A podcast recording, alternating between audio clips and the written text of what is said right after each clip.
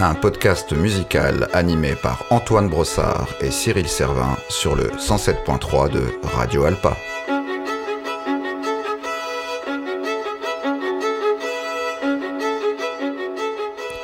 Épisode 10 Painted Black.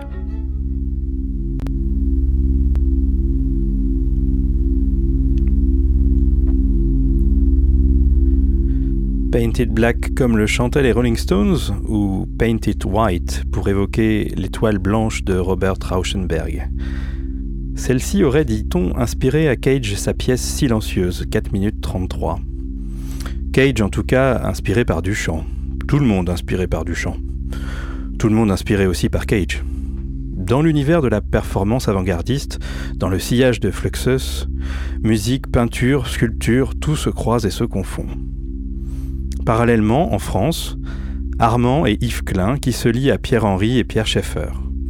Armand qui épouse Eliane Radig en 1951.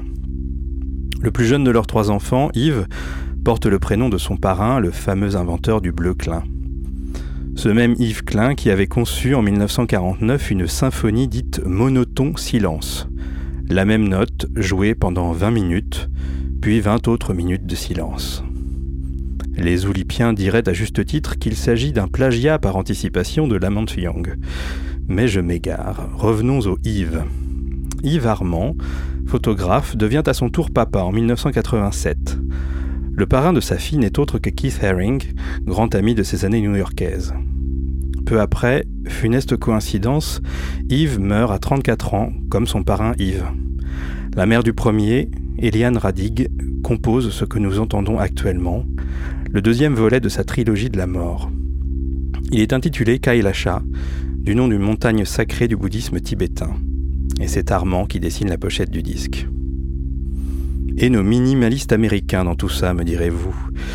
Eh bien, à New York, sans doute encore plus qu'ailleurs, artistes visuels et musiciens d'avant-garde se lient de manière assez organique dès le début des années 70 et c'est en référence au courant minimaliste des arts plastiques que le terme est repris sous la plume des critiques Michael Nyman et Tom Johnson pour désigner la musique de nos chers Philippe, Steve et consorts. Glass souligne d'ailleurs l'apport créatif de cette association. Euh, je vous permets une petite citation pour illustrer cela.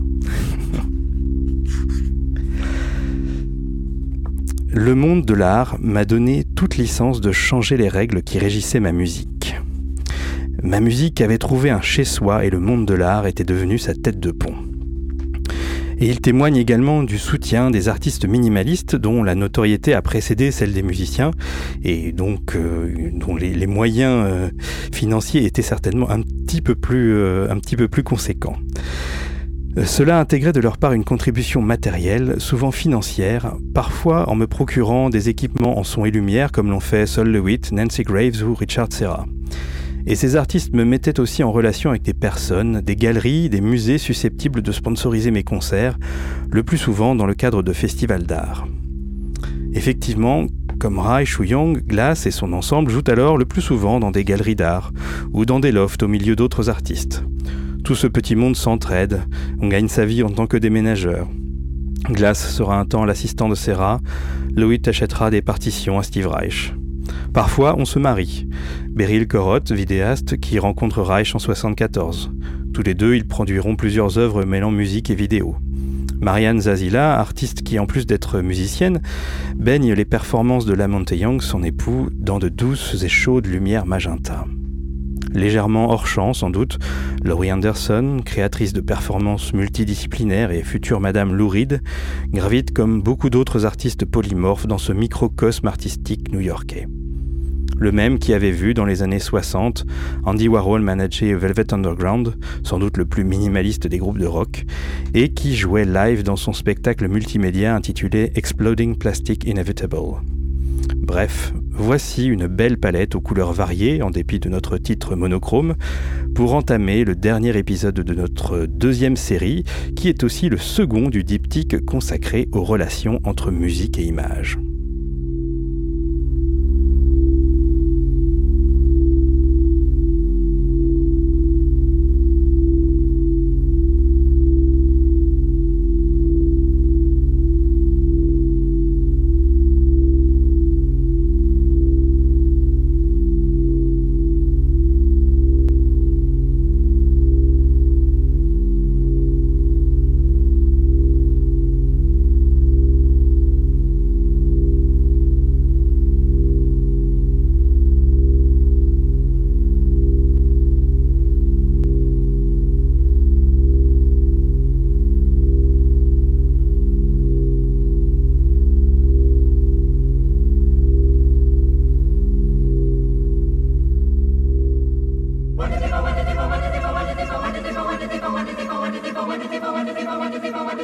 Écoutez Minimaliste sur le 107.3 FM Le Mans de Radio Alpa ou radioalpa.com.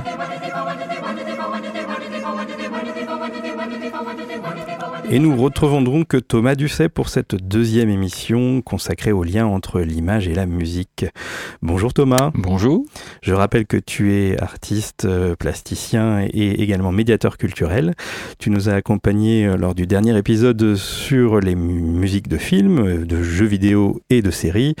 Et tu reviens aujourd'hui pour cet épisode consacré donc aux arts plastiques, aux arts visuels. Alors d'ailleurs, bah, quoi exactement Les arts plastiques, les arts visuels? quel, terme il faut. Plutôt les arts plastiques parce qu'il y a une variété en fait dans, dans les matériaux en fait qui sont qui vont être utilisés par les artistes en fait qui dans lesquels on va parler mm. ou sur les lieux aussi où c'est exposé. Donc il y a, voilà c'est pas c'est un cadre plus large en fait. Mm. donc on va considérer que c'est plutôt euh, d'accord c'est noté. Euh, je reviens un instant sur le titre de, notre émission, Painted Black, et évidemment au-delà du clin d'œil euh, bah, au, titre des Rolling Stones, c'est un titre qui nous paraissait approprié car euh, tu travailles essentiellement, peut-être exclusivement le noir. Le noir et ses variantes, les différents types de noir, et après, en effet, toutes les valeurs de gris, mais voilà, je ne rajoute en effet pas de couleur dans les dessins que je fais. Euh, ce qui n'est pas sans rappeler euh, les œuvres, euh, une partie en tout cas des œuvres d'un artiste dont nous allons beaucoup parler aujourd'hui, qui est Richard Serra. En effet, c'est que un artiste que j'apprécie beaucoup et depuis depuis très longtemps et qui est essentiellement connu en fait pour ses travaux de sculpture monumentale qui peuvent être dans des dans des galeries ou dans des musées et qui peuvent être aussi créés in situ en fait pour des lieux. Il en a réalisé un peu aux quatre coins du monde. Et euh, ce qui est très intéressant, c'est que c'est donc il fait partie en fait de ces artistes dits minimalistes en fait américains, mmh. comme euh, Frank Stella ou Donald Judd. Et euh, lui très rapidement, il s'est concentré en fait sur des sculptures en métal qui sont devenues avec le temps en fait de plus en plus monumentales. Mais il a aussi tout un travail de gravure et de dessin où là il utilise des matériaux assez particuliers pour, pour les réaliser, comme du goudron, ou, voilà, pour aller tendre vers la, du noir, du mmh. coup, des contrastes forts, et toujours garder une, un rapport avec la matière en fait dans son travail matière dont nous allons aussi parler euh, tout au long de cette émission. Et la matière euh, aussi telle qu'elle est utilisée dans les musiques, euh, donc mmh. dites minimalistes ou post-minimalistes.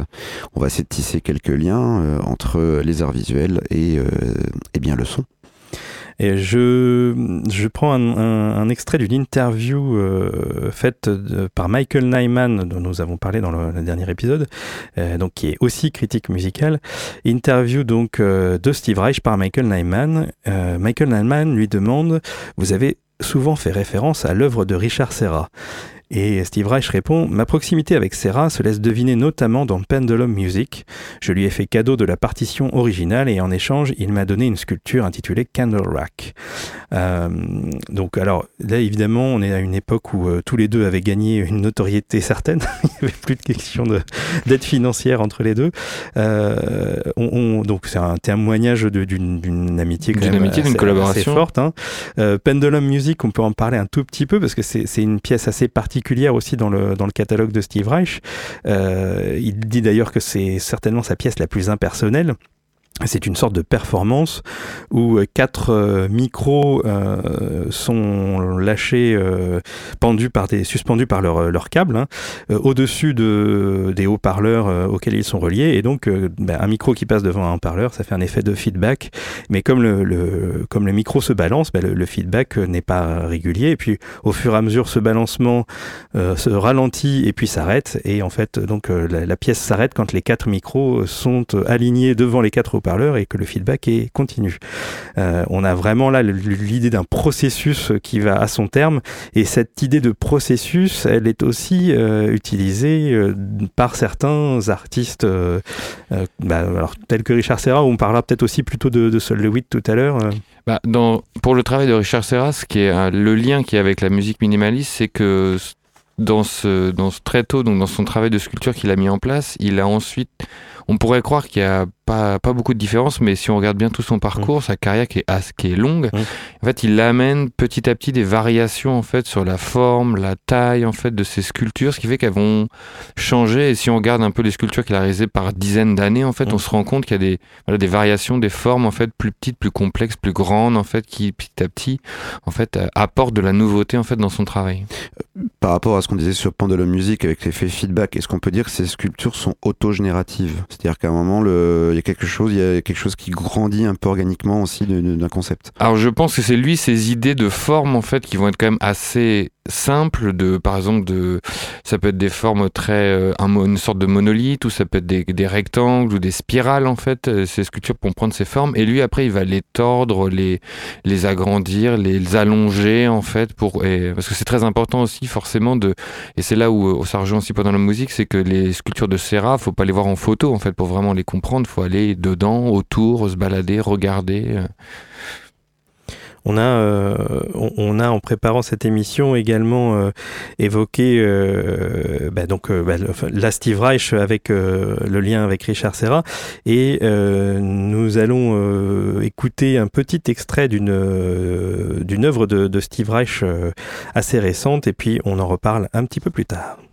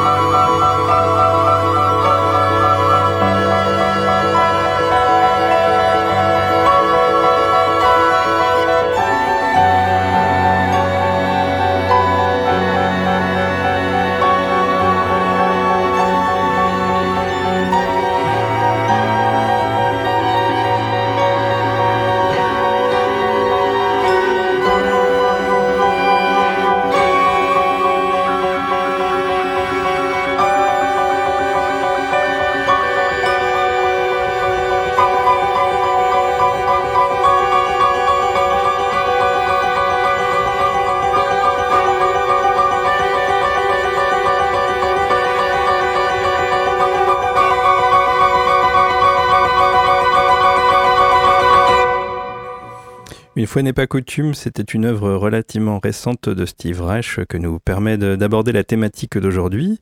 Il s'agit de la dernière partie de la musique qu'il écrit en 2016 pour un projet avec le peintre Gerhard Richter. Celui-ci expérimente alors une technique qui consiste à scanner une de ses œuvres, diviser le scan en quatre, retourner deux des parties pour avoir un effet miroir et recommencer encore, encore et encore. Bien sûr, le processus itératif a tout pour plaire à Steve Reich qui s'en inspire pour écrire les motifs rythmiques utilisés dans ce sobrement intitulé Reich Richter pour accompagner la vidéo expérimentale réalisée à partir du travail du peintre. Et il s'affole beaucoup là, du coup là, je trouve qu'on connaît bien la patte de Reich, mais il y a quelque chose de très vivace que, mm. j'aime beaucoup d'ailleurs. Mm. Mais c'est un, une belle pièce de, de, sa production récente, euh, selon moi. Pour la petite histoire, Arvo Pärt, lui aussi, a écrit une œuvre en écho au travail de Richter. Et Sonic Youth a utilisé une de ses peintures représentant une bougie pour la pochette de l'album Daydream Nation en 1988.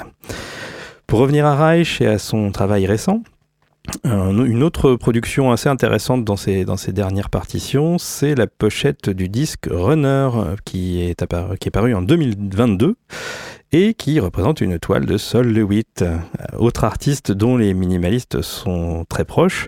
Et est-ce que tu peux nous en parler un petit peu, Thomas, puisque Sol Lewitt, c'est aussi un univers en soi? C'est ça, Sol Lewitt était ah, Joel est né en 1928, il est mort en 2007.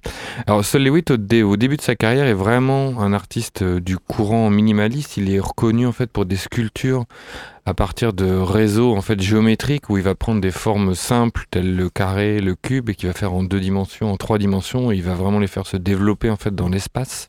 Il y, a un, aspect un peu sériel en fait. Exactement, oui, oui, mais qui sont pas forcément complets en fait. Mm. Les cubes vont être par morceaux, par 3, 4, 5 arêtes et vont venir comme ça envahir en fait et créer des formes. Euh, des fois ils sont pleins, des fois ils sont, euh, enfin c'est du creux, voilà exactement.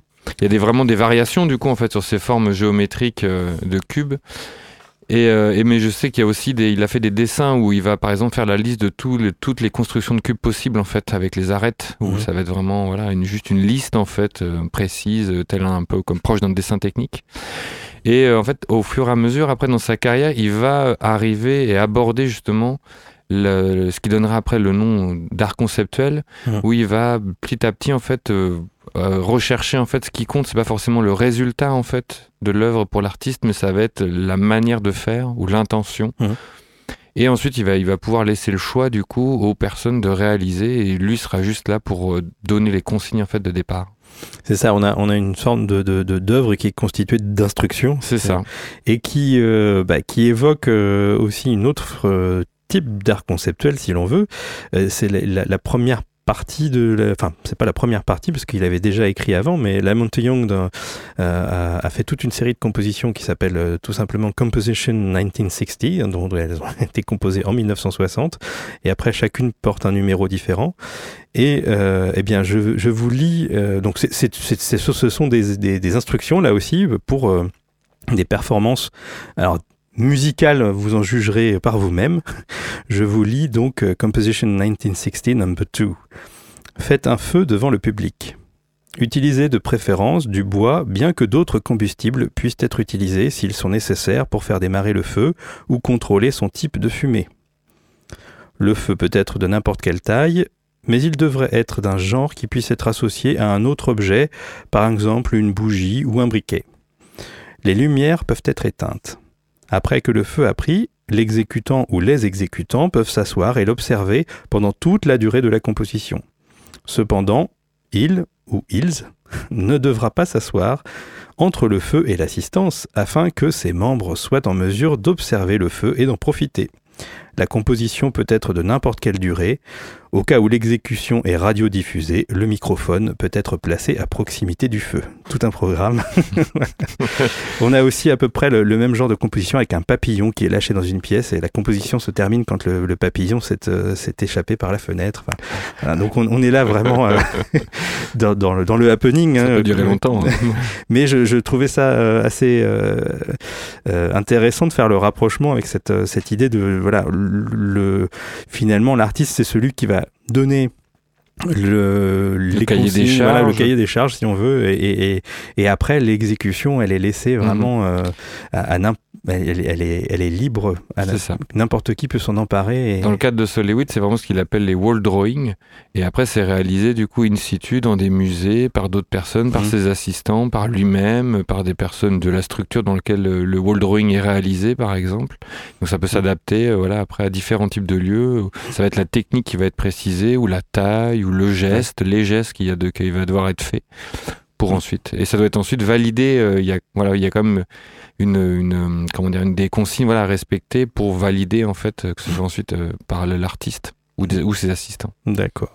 Et on est là un peu dans le- la, la praxis euh, très américaine, en fait, finalement, le côté un peu Oui. euh, faire do it yourself aussi. Et euh, je pense qu'on va continuer à parler de ce sujet dans les, minutes qui viennent dans l'émission.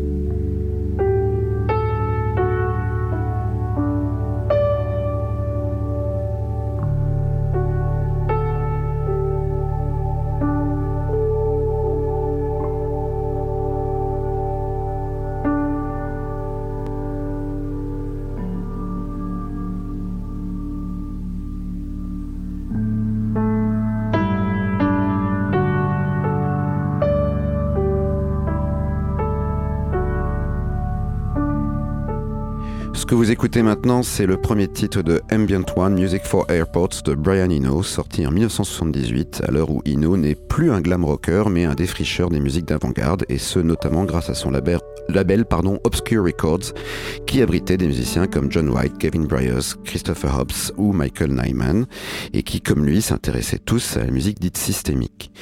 Alors, les liens d'Ino avec le rock sont toujours là en 1978. Bowie, bien sûr, d'autres artistes comme Divo ou encore Robert Wyatt, qui joue d'ailleurs la partie de piano que vous entendez en ce moment. L'ex-Soft Machine est par ailleurs co-compositeur de cette piste, même si le terme compositeur se prête mal à l'œuvre en question, tant la chance joue un rôle essentiel dans la superposition des sons mis en œuvre ici.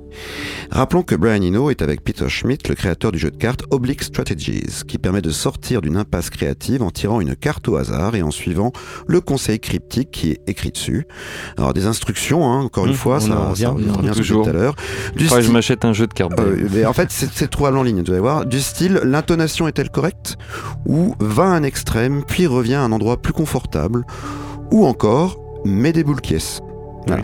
Ça, c'est un peu conseil important. Ah parfois. important. Donc euh, le, le jeu est facilement trouvable en ligne. Euh, C'est les trois cartes que j'ai tirées au hasard dans une version en ligne. hein. Je me suis pas pris la tête hier. Donc euh, quelqu'un a des boules caisses ici au passage ou non? Non. J'enchaîne. Euh, donc bref, Brian Eno, c'est avant tout un homme de concept. Et celui de Music for Airports fera date. Comme son nom l'indique, ce disque a été créé pour être joué dans un aéroport afin de permettre aux voyageurs de se détendre au moment de prendre l'avion. Il est constitué de quatre pièces prenant chacune un quart de l'album et composé à l'aide de bandes tournant sur elles-mêmes, une installation sonore où synthétiseurs, piano et voix diaphanes interagissent avec l'environnement à l'endroit où la musique est jouée. D'après Ino, cet endroit ne doit pas forcément être un aéroport pour fonctionner d'ailleurs, même si l'inspiration de l'œuvre vient de là. Dans les notes intérieures de l'album, Ino écrit la chose suivante. Au lieu de rationaliser un environnement en recouvrant ses particularités acoustiques et atmosphériques, l'ambiante musique doit au contraire souligner celle-ci. Là où la musique d'ambiance conventionnelle est produite en enlevant toute impression de doute et d'incertitude, et donc tout véritable intérêt, l'ambiante musique telle que je la conçois préserve ses caractéristiques. Et là où l'intention des musiques de fond est d'éclairer l'environnement en ajoutant des stimuli extérieurs à ce dernier, mon travail cherche lui à déclencher de la quiétude et créer un espace dans lequel on peut penser ou méditer. L'ambient music doit convenir à différents niveaux d'écoute et d'attention sans jamais en privilégier un par rapport à un autre. Elle doit être aussi facile à ignorer qu'intéressante. Fin de citation. On trouve plusieurs points d'origine à Music for Airports, ainsi qu'à la série des quatre autres albums estampillés ambient qui ont suivi, et je parle même pas de la, de la discographie qui reste euh, dans ce sillon. Euh, D'abord, il y a eu le séjour de son auteur, euh, pardon, le séjour de son auteur dans un hôpital suite à un accident de voiture. Immobilisé sur son lit, il écoute une musique se mélangeant au son de la pluie et ne peut arrêter ni l'une ni l'autre. Son attention fluctuante lui permet ainsi de réfléchir à la notion d'ambiance dans un lieu donné. Il y a ensuite une première œuvre planante et tout aussi fluctuante, Et enfin et surtout, il y a ce jour où Ino passe de longues heures à attendre un avion à l'aéroport de Cologne. Une attente qui lui suggère peut-être l'idée qu'il se trouve dans un purgatoire. Un net sentiment d'anxiété est ainsi paradoxalement sous-jacent dans cette œuvre à première vue éthérée et reposante.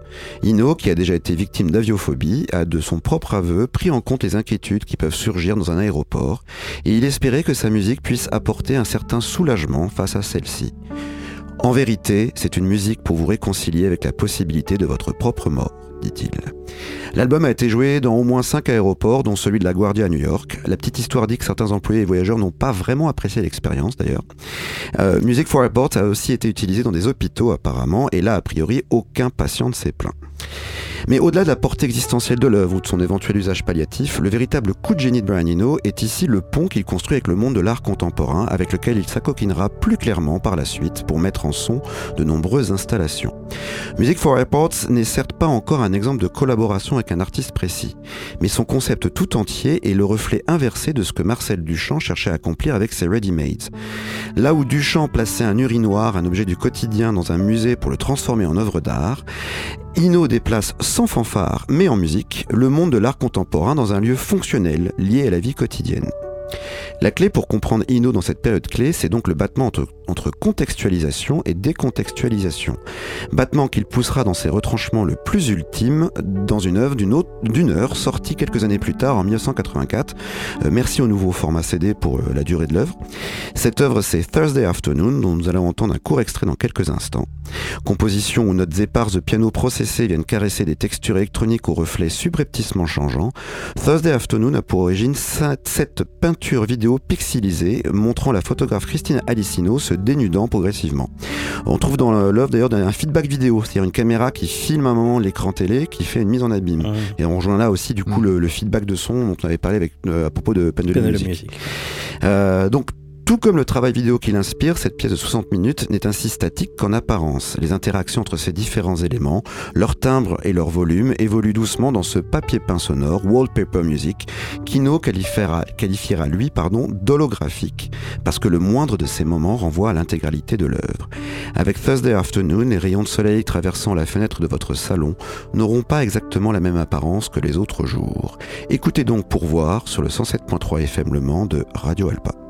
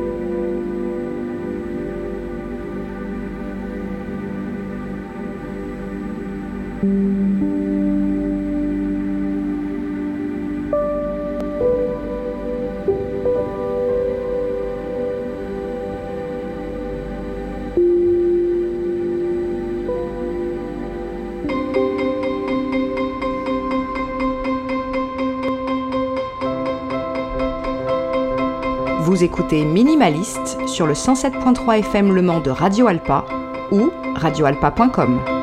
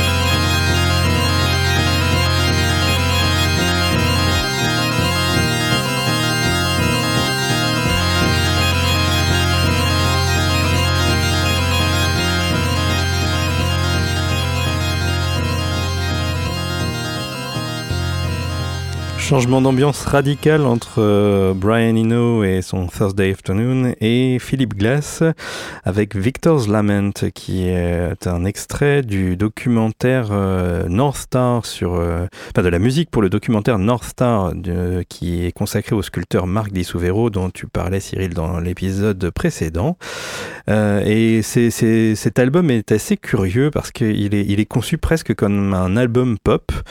Euh, donc chaque morceau illustre, si l'on veut, euh, une, euh, une partie consacrée à, à, une des œuvres, à une des sculptures qui est présentée dans le documentaire. et d'ailleurs, le titre, bah, chaque titre est un titre de sculpture. Donc Victor's Lament, c'est une sculpture de, de Marc Di. Alors Marc Di ce n'est pas précisément un, un, un, artiste minimaliste, mais en tout cas, voilà, ça son, son univers visuel se marie bien à, l'univers à l'univers esthétique de, de Philippe Glass. Oui, quand, quand, on voit un peu, vous pouvez chercher chez vous, on a quand même des sports de lignes, de, oui, voilà, il y a des points communs. Des points communs euh, et alors, ce qui est curieux, c'est que cet album, il suit, c'est juste après Einstein on the Beach, en fait. Là, on, on est en 77. Einstein on the Beach, c'est 76. Il y a encore tous les éléments du premier Glass avec des motifs rapides qui sont répétés, joués à l'unisson, etc. Mais ce sont des formats très courts, hein, format FM. Là, on a écouté vraiment un morceau en entier. Ils sont tous à peu près dans les 3-4 minutes. Euh, il y a un son qui est assez différent aussi du, bah, premier et du, euh, du premier Glass et du Glass d'après, où on a plus euh, un son un peu plus rock, quoi, avec un orgue farfissa là, qui, qui n'est pas sans, sans, rappeler des, des, des, des, compositions de Michael Field. Et d'ailleurs, le, le titre, le titre North, Star, a été repris par Michael Field, donc on est vraiment, on n'est on est pas loin de, ce, de, de, cette ambiance un peu rock progressif, et avec seulement quatre musiciens. Alors, et en plus là, il y a, sur, sur le titre qu'on a écouté, il y a que il y a que Philippe Glass qui joue et qui se réenregistre, mais euh, euh, sinon il y a deux, il y a, il y, a, il y, a il y a un ténor, je crois, une soprano et puis John Gibson qui est au flûte et au saxophone. Voilà, c'était donc North Star, euh, enfin c'était un extrait de North Star de Philippe Glass et euh, consacré au, donc au sculpteur Marc Di Suvero et on, nous, allons parler maintenant d'un autre euh, autre artiste sans doute plus connu que Di Suvero qui n'est autre que Rothko. Alors en effet, Marthe Rothko est un... Alors, il est antérieur déjà à Sol Lewitt, à Richard Serra qu'on a parlé un peu plus tôt. Il est né en 1903, il est mort en 1970 et il ne fait même pas partie non plus en fait du mouvement euh, minimaliste. Lui, il fait partie en fait du mouvement ce qu'on appelle les expressionnistes abstraits et c'est même les antagonistes un peu des minimalistes. Car euh, en fait, Rothko euh, est, connu, surtout reconnu en fait pour un travail de peinture où il utilise des aplats de couleurs, des rectangles en fait de couleurs qu'il va mettre les uns au-dessus des autres, enfin l'un au-dessus de l'autre sur sa toile avec un fond coloré, et il va faire varier en fait euh, les couleurs, les formats, euh, les toiles en fait. Et il est vraiment inscrit. son objectif, lui, c'est vraiment, euh, en fait, pour lui, c'était de, pour lui, l'homme moderne en fait, n'a plus de mythologie en fait sur lequel il faut, il peut se rattacher. Et du coup, il a envie, au travers de ses peintures, de renouer comme ça avec euh, des émotions. et ce qui n'est pas du tout en fait le but des artistes minimalistes plasticiens. Et pour citer, voilà, pour les expressionnistes après, on connaît, on, le plus connu par exemple, c'est Jackson Pollock en fait avec ses drippings, où là, on est vraiment vraiment dans une expressivité de la touche, de la peinture, voilà, où on peut y aller vraiment franco. Au contraire, justement, des artistes minimalistes qui, eux, vont être beaucoup plus précis et, euh, et en retenue, en fait, pour, pour leurs travaux. Mais alors, ce qui est intéressant aussi avec euh, Rothko, c'est que le, il y a, euh, alors c'est, je crois que c'est au Texas, la Rothko Chapel, qui contient 14 peintures qui sont des, des peintures monochromes en fait De, de, de, Rothko. Donc on revient aussi à cette, cette, cette cet art conceptuel est assez minimal. Euh. En fait, ils ont comme euh, en fait, leur, leur, état d'esprit n'est pas du tout le même, mais mm. ils ont comme liaison en fait entre les expressionnistes abstraits et les minimalistes l'abstraction. En fait, c'est juste qu'ils vont pas avoir du tout les mêmes objectifs. Il y a rien de figuratif, euh, mm. mais les, les, mêmes vues. C'est par exemple Rothko, lui, s'inspire beaucoup de la mythologie, de la psychologie mm. ou de la philosophie, mais euh, lui, ça va être dans un objectif vraiment de pour le spectateur de ressentir en fait des émotions, d'avoir vraiment des. Euh, alors que les minimalistes en fait être plutôt dans une dans une envie de d'appliquer en fait des, euh, des, règles et des systèmes en fait pour donner vie à des formes ensuite mmh. derrière. Alors, euh, je, vais parler un tout petit peu de la Road Chapel parce que c'est le titre du, morceau que nous allons écouter à présent, euh, qui a été composé par Morton Feldman. Alors, Morton Feldman, c'est pareil, c'est pas vraiment un minimaliste, mais euh, sa musique croise quand même par certains aspects celle de, Reich, Glass, etc. on a parfois parlé à propos de lui de musique statique, donc ça, ça en dit long quand même. et donc, une petite citation de Reich sur Feldman, donc qui se sont rencontrés bah, quand, Reich est revenu à New York euh, dans les années 60. Et, donc il dit, en 71, Feldman et Cage ont assisté à l'exécution de drumming dans un loft privé. Plus tard, au cours d'une soirée, Feldman et moi avons eu la chance de, la chance de discuter et nous nous sommes revus ensuite de temps en temps. Comme le savent tous ceux qui l'ont connu, c'était une personne absolument inoubliable.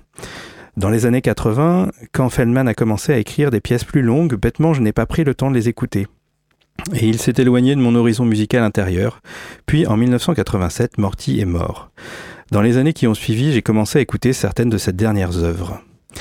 À ma connaissance, Piano and String Quartet est son œuvre la plus belle. À la lecture de la partition, j'ai compris que la majeure partie de son harmonie, douce et mystérieuse, était en réalité fondée sur les renversements des mêmes accords et que les répétitions du matériau n'étaient jamais des répétitions exactes.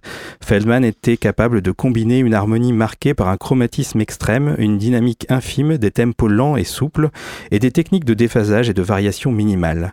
J'ai eu l'impression de recevoir une leçon de composition depuis l'au-delà. Thank you.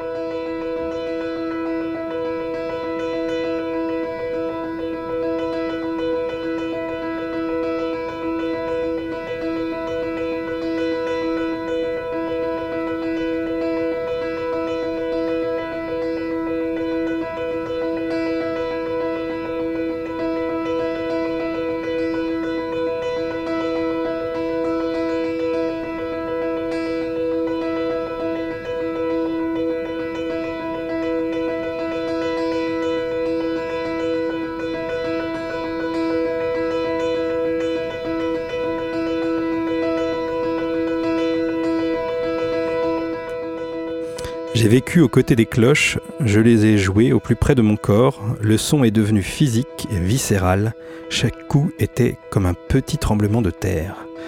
C'est une citation de Charlemagne Palestine qu'on entend actuellement.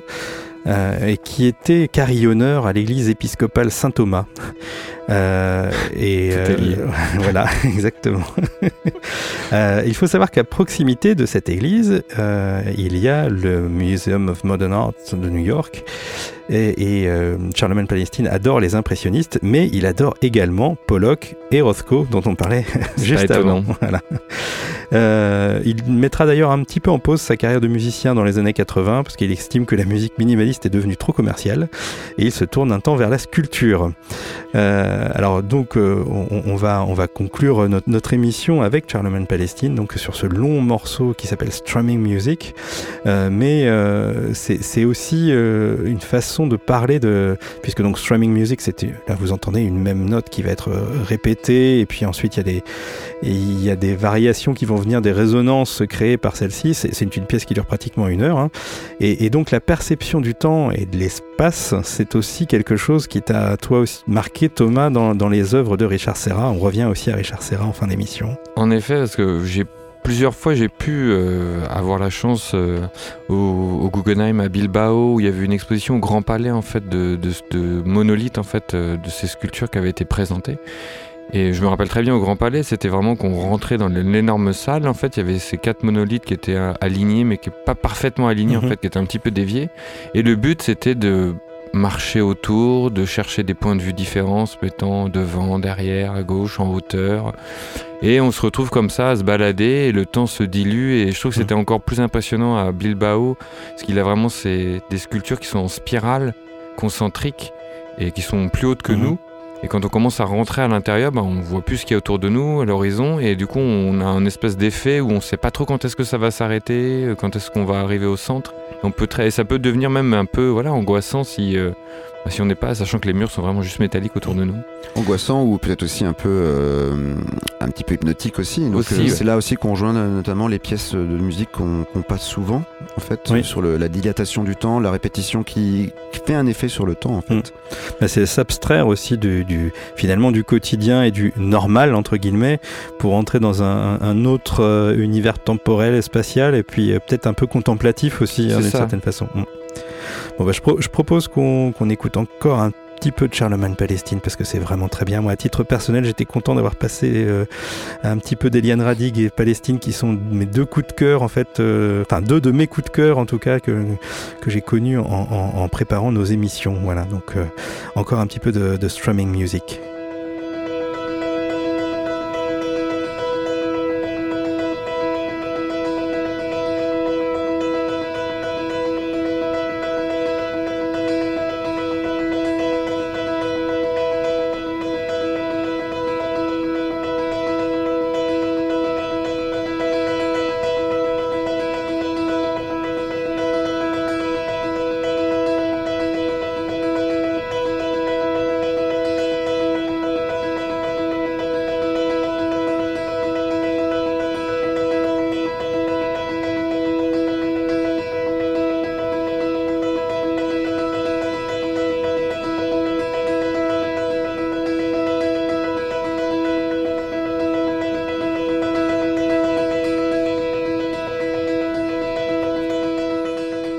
Aime tellement ça qu'on va se priver de générique aujourd'hui.